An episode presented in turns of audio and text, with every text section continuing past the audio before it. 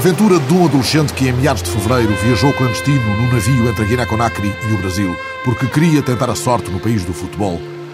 Parece puxar os acordes de uma velha canção dos Paralamas do Sucesso, Melô do Marinheiro, que conta na primeira pessoa a história do menino embarcado no navio das ilusões. Entrei de gaiato no navio, oh, entrei pelo cano. Entrei de gaiato no navio, entrei por engano. O adolescente da Guiné saiu do país num navio de bandeira italiana, sonhando uma praia onde pudesse treinar as metáforas guerreiras de brinca na areia, disparos a arrasar o poste, bombas com o peito do pé, ataques pelo flanco. Em Salvador da Bahia, foi entregue à Polícia Federal, que o levou ao juiz de menores. O juiz, sensibilizado, conseguiu que o jovem Mohamed Camara, 17 anos, nada de bola no português, fosse levado ao centro de treinos do Sport Clube Bahia, onde o olheiro Newton Mota lhe deu uma oportunidade. Newton haveria de comentar nesse meio fevereiro que a história de Mohamed lhe lembrava a história de Bebeto, em quem ninguém acreditara no início. Mas, entretanto, os jornais da Bahia deixaram entender que Mohamed até convenceu nos primeiros testes, mostrando boa movimentação e fazendo algumas tabelinhas interessantes, mas não passou no crivo da comissão técnica e que o mais certo era que regressasse a casa com as águas de março. E, entretanto, os jornais deixaram de contar a história de Mohamed Câmara. Liverpool, Baltimore, Bangkok, Japão. E eu aqui descascando batata no porão.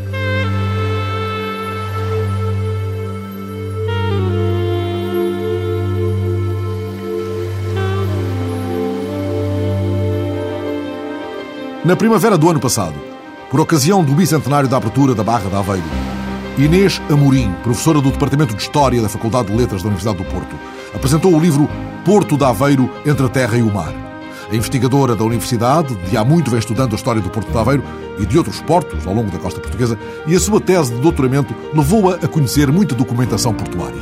A professora Inês Amorim, com quem conversamos nesta última emissão do Cais da Matinha, costuma dizer Sal, pescas e portos. Eis a minha área de estudo. É por aí, justamente, que vamos. Lembrando, para início de conversa, uma outra ideia deixada pela própria investigadora nas cerimónias do Bicentenário do Porto de Aveiro, a de que a história dos portos é uma história por fazer.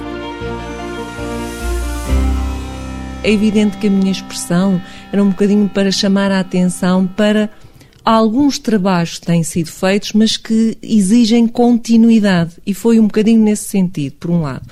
Por outro, porque eu queria chamar a atenção para um espólio documental que normalmente não tem sido visto como tal e que, inclusivamente, o Porto de Aveiro tem, e tem documentação desde o século XVIII e que podia ser de diferente tipologia e que poderia vir a ser utilizada.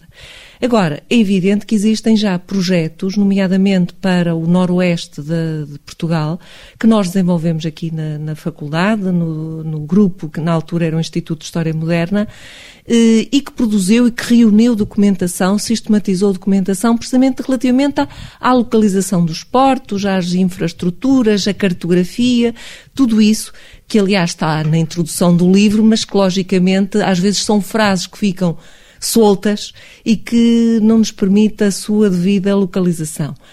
Além do mais, repare, os portos são realmente pontos de encontro.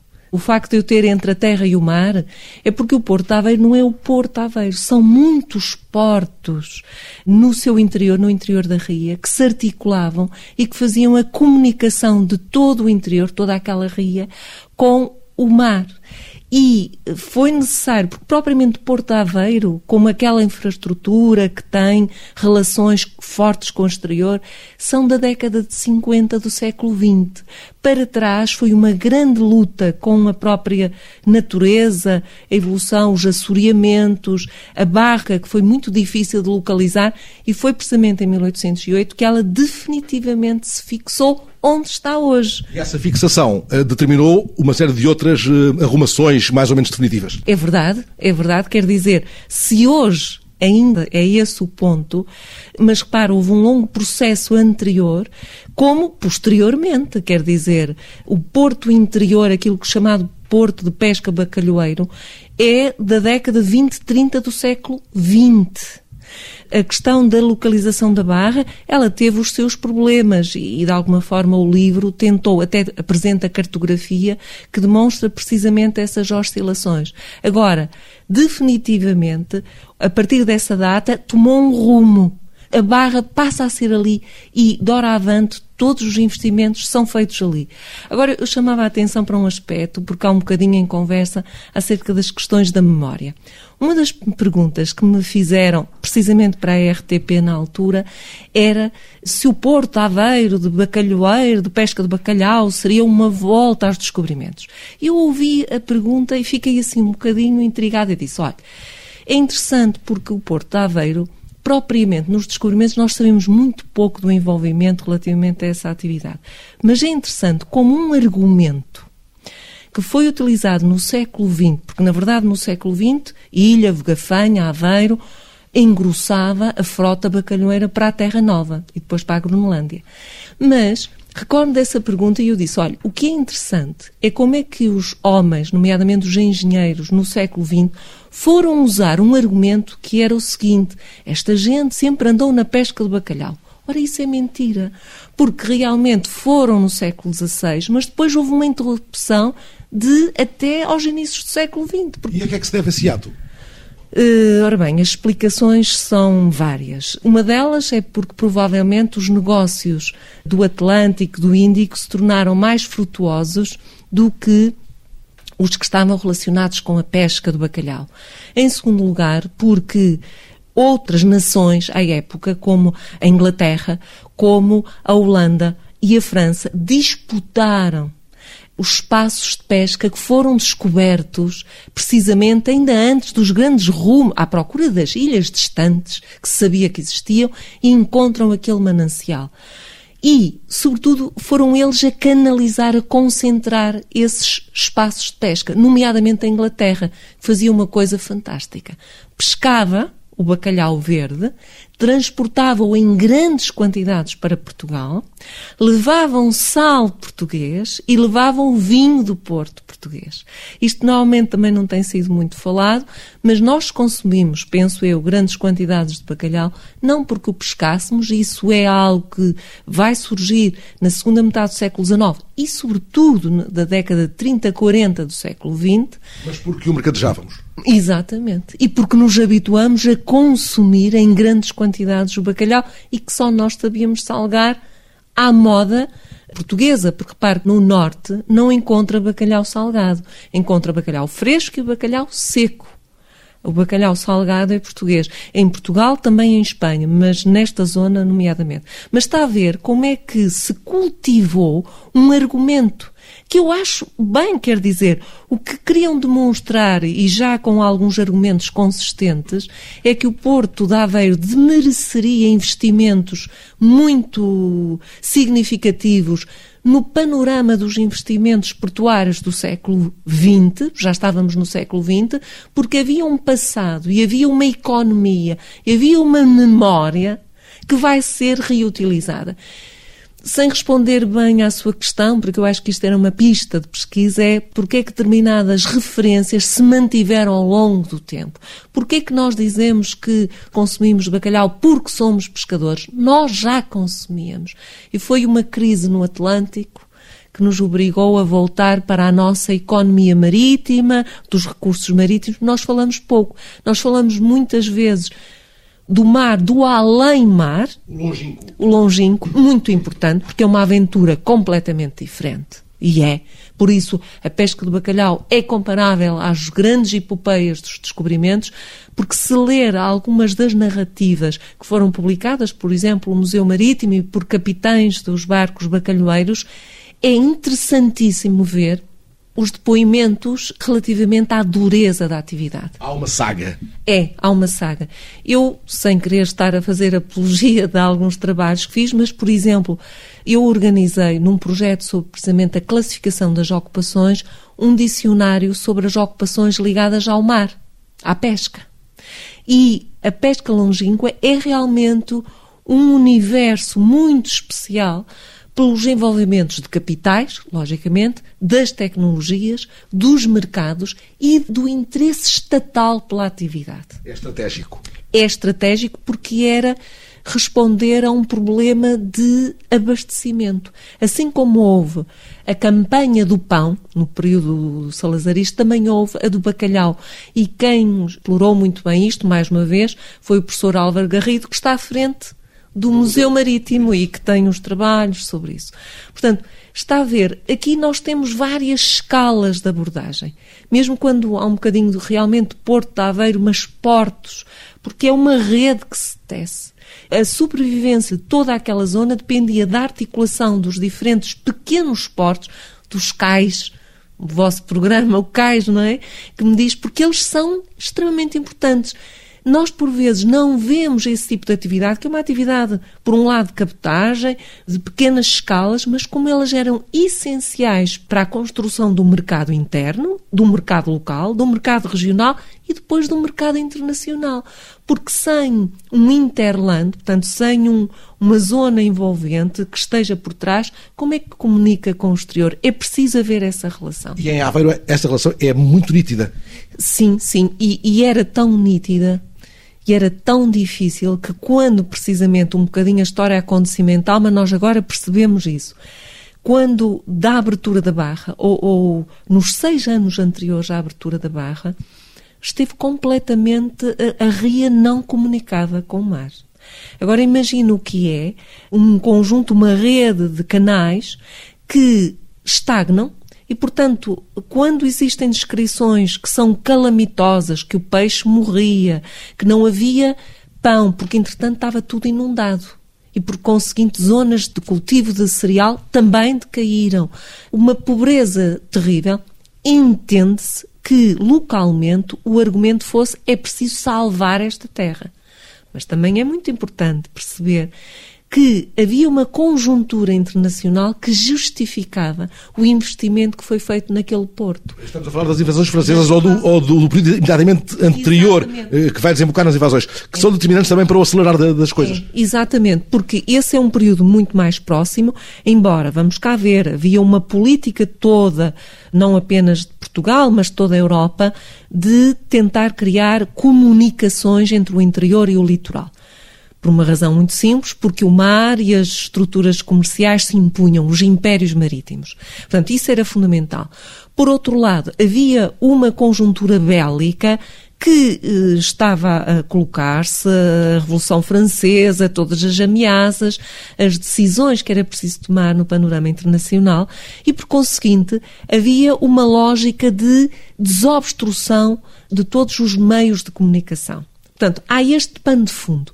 Por outro lado, há um mais próximo, porque ao mesmo tempo, nós vamos ter obras no Porto, aqui do Porto, não é? Não Leixões, ainda não se colocava isso. Não havia Leixões. Não havia ainda, não era isso. Era o Porto, o caso do Mondego, no Tejo. Portanto, há um movimento em simultâneo relativamente a essa questão. Inclusive, há organizações, existem instituições que são criadas para recolher impostos vocacionadas para estas obras públicas. Ora, há uma vasta documentação sobre a importância dos portos fluviais ao longo dos séculos XVII, XVIII e XIX, no Cávado, por exemplo. E pergunto-lhe se esses portos, em pontos mais recuados na margem dos rios, foram perdendo peso estratégico devido a fenómenos como o do assoreamento, e até que ponto isso entronca em temáticas como a do projeto Esportos, a que está ligada, ou na história da permanente redefinição da Barra de Aveiro, que tanto ocupou a sua investigação? Ora bem, esse projeto até que me referi, o Esportes, o projeto Esportes, de alguma maneira equacionou ou tentou jogar com estas questões. Um bocadinho difícil, usando a cartografia histórica, porque sabe que há os engenheiros militares construíram uns portugueses, outros estrangeiros, eu chamo engenheiros militares num sentido mais lato, não vou entrar em concretizações, mas existem imensos planos e memórias descritivas que demonstram quais os pontos críticos na navegabilidade dos rios, o Cávado falou no caso do Cávado, porque é o outro, existem memórias interessantíssimas e o movimento portuário era muito importante no século XVII e XVIII, é evidente que o movimento de cabotagem, embora nós temos que ter algumas retificações, porque o termo cabotagem no século XIX ganha uma, uma perspectiva institucional e legal. Barcos acima de. Quando nós falamos para trás, que tipo de barcos são aqueles? Temos algumas descrições, mas temos às vezes poucas. Olha, foi organizado o espólio do Otávio Lixa, do arquiteto Otávio Lixa Felgueiras, que era um grande da arquitetura naval, os familiares, eh, os filhos e a viúva acordaram deixar o espólio ao Museu Marítimo de Aveiro. E tem sido, e penso que a partir daí vão surgir trabalhos muito interessantes, não só porque ele colocou uma série de hipóteses, como reuniu muita informação que talvez nos ajude a perceber esta evolução, esta relação entre condições geomorfológicas e a sua evolução e a evolução e utilização do calado dos barcos. Pode ter a ver apenas com a evolução das condições geomorfológicas, naturalmente pode ter a ver com a natureza das cargas. Repare, se falamos em rios e se falamos em estuários, a polivalência destes estuários é incrível. E, e, muitas vezes até a contradição dos interesses é uma constante. E encontrei isso a propósito precisamente das obras portuárias de Aveiro. Havia ali uma contradição. Os que eram proprietários uh, das salinas queriam que a água entrasse para, com as marés, fazerem sal. Mas os que eram proprietários agrícolas não lhes interessavam que as águas mais salgadas entrassem tão profundamente. Por outro lado, havia ainda aqueles que estavam a enriquecer com o moliço. E o moliço, as manchas de moliço, foram surgindo crescendo à medida que se abandonava a produção do sal. Pergunto nesse caso à investigadora que tantos contributos tem dado para a história do sal, empreendimento ambicioso de que não desistiu, pergunto à professora Inês Amorim se o bacalhau, o moliço e o sal têm obrigado a engenharia a cumprir o seu papel nos trabalhos de manutenção da barra? Ou perguntado assim é demasiado simplificador? Não, não é, porque vamos cá ver, relativamente ao sal, Toda a gente, quando fala, não fala de Aveiro, identifica com sal. É evidente porque existem imagens que nos estão retidas. É evidente que a geração que agora está lá já não tem esta imagem, já o que resta são alguns proprietários e até o Centro Interpretativo da Marinha da Troncalhada, eh, ligado à Câmara de Aveiro, que está a tentar recompor essa, essa atividade por métodos tradicionais, e por outro lado também a própria Universidade de Aveiro, que tem a sua própria Marinha mas vamos cá ver. A atividade salícola animava várias atividades em redor. Logicamente que o sal era uma das atividades e o sal era fundamental até ao surgimento do frigorífico, por todas as razões, nomeadamente para a salga do bacalhau, mas já agora vou dizer outra coisa. Parte do sal que era usado ali para a salga não era o da Aveiro. Então. Um, parte era de Setúbal e parte era importado do sul de Espanha. É que esta questão eh, parece simples, parece que há aqui a procura e logo há aqui a oferta, mas não é bem assim. Havia realmente uma grande parte para o consumo interno e, nomeadamente, por exemplo, ali o consumo regional, ligado, por exemplo, à matança do porco e ao abastecimento para o norte de Portugal. Mas o, a grande zona de produção do sal é, sem dúvida, é o Sado e é o Tejo que foi, quem um estudo clássico da Virginia Rao sobre o sal português conhece, é incontornável, e ela estudou muito bem uma coisa que nós nos temos esquecido, é que o sal foi estratégico nos tratados de paz, foi o preço negociado com as Províncias Unidas para reconhecerem Portugal.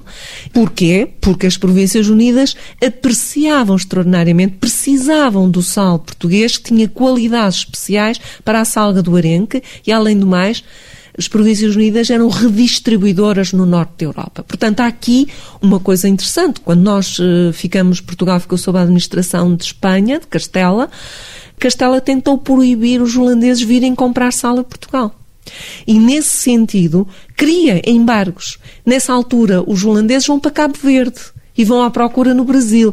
Gera-se aqui a nível internacional uma história, uma, uma concorrência internacional interessante. Cádiz também quer vender, a França está. Portanto, há aqui um panorama geral. E quanto à barra, o sal foi um argumento importante? Bem, o sal foi um argumento extremamente importante para reivindicar a abertura da barra. E vou-lhe dizer, de tal maneira o próprio engenheiro construtor acreditava nisto que comprou marinhas de sal. Porque, aliás, a expressão específica de Portugal não é mais nenhum país, é marinhas de sal.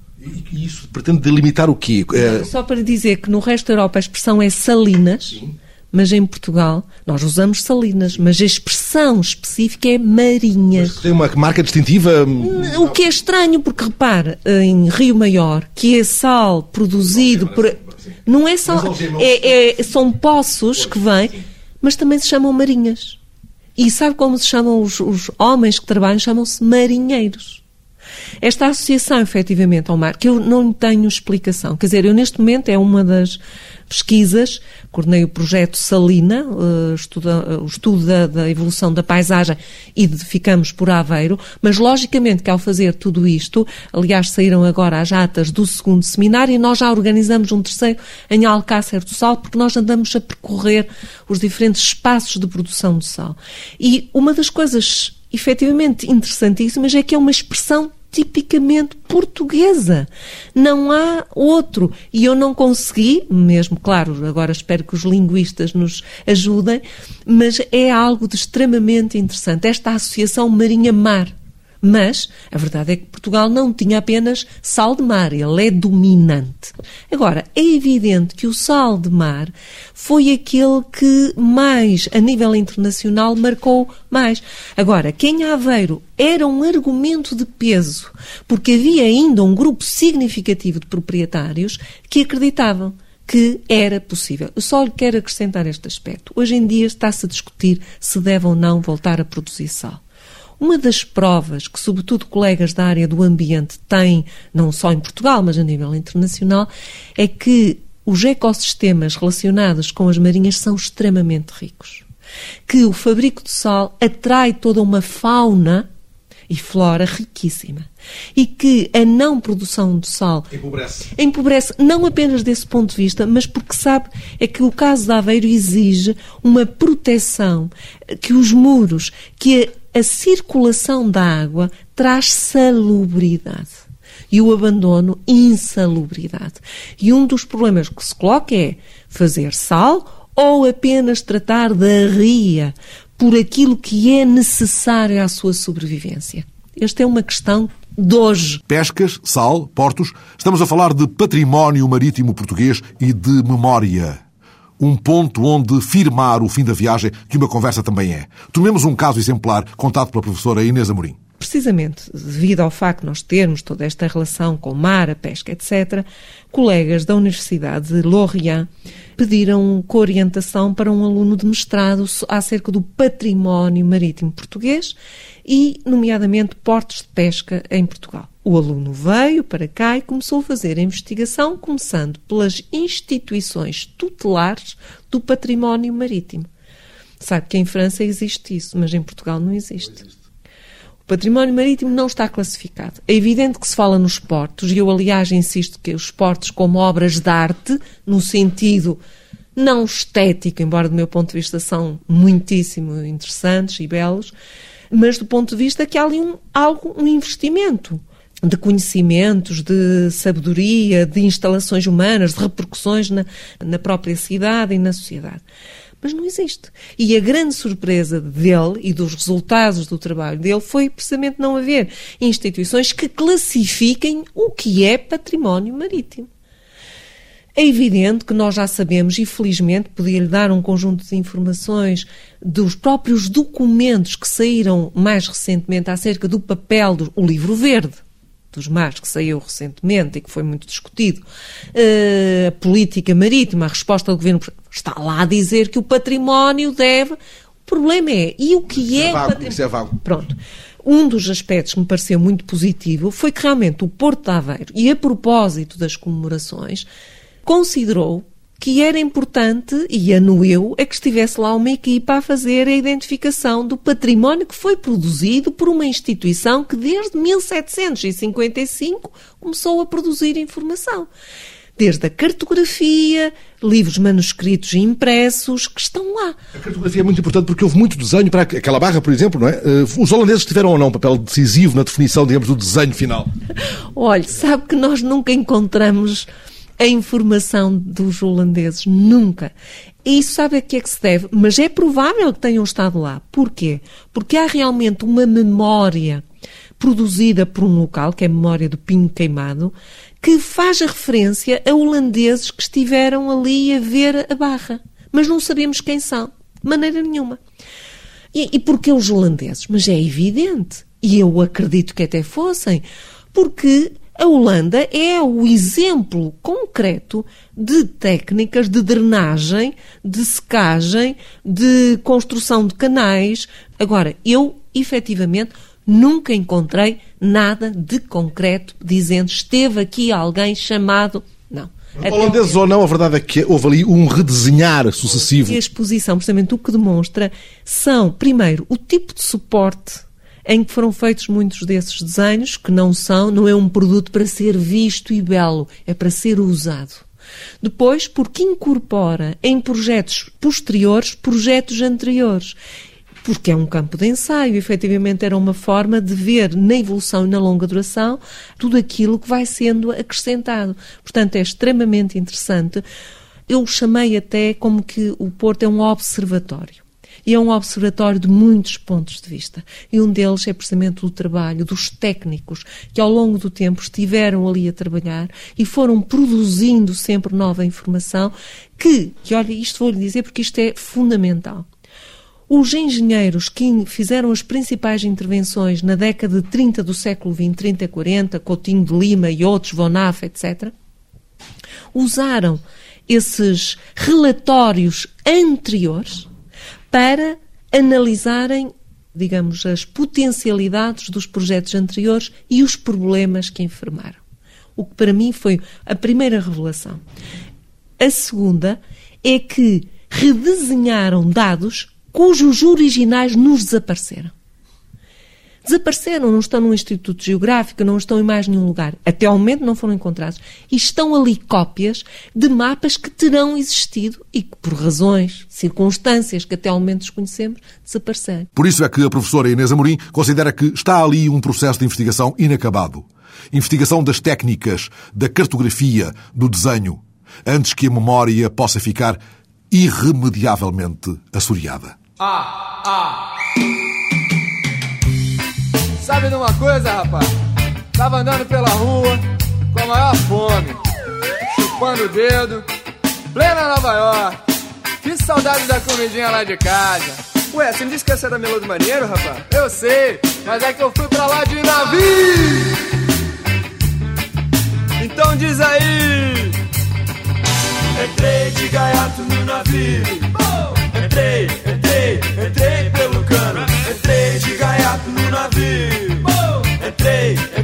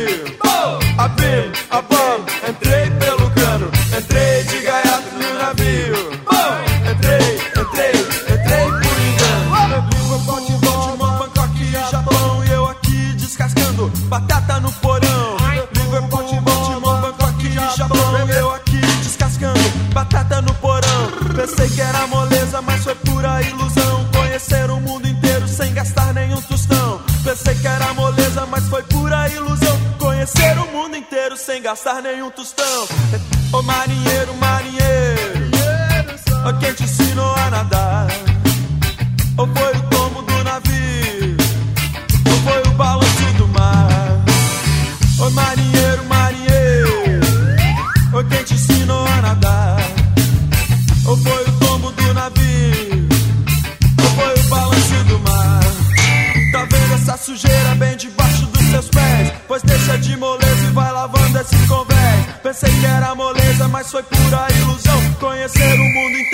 gastar nenhum tostão. Entrei de gaiato no navio. Entrei, entrei